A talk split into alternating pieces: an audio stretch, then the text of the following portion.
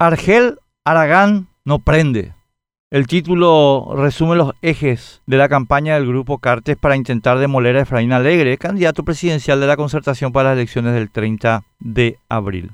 Son muy elocuentes esos ejes porque es evidente que son argumentos ad hominem, insultos personales, lo que conduce a preguntar por qué el grupo Cartes debe hacer una campaña electoral basada en esos elementos completamente irrelevantes y no, por ejemplo, en elementos que importan para el ejercicio de la presidencia de la República.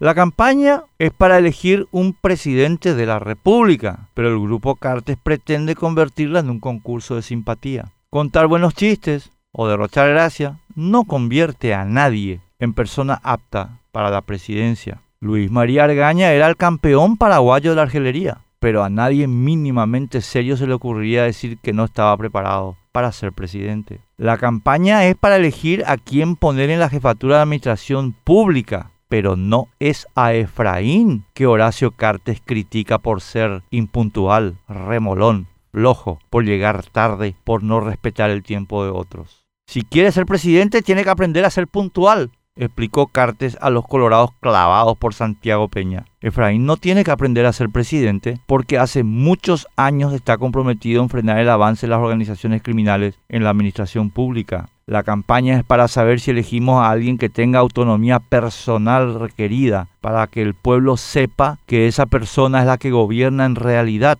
y no la careta que oculta a alguien que mueve los hilos desde la sombra y sin responsabilidad democrática.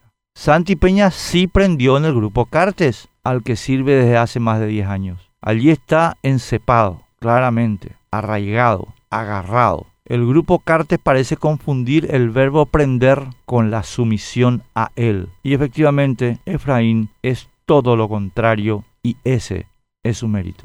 Para la presidencia de la República no hace falta ser un churro sumiso.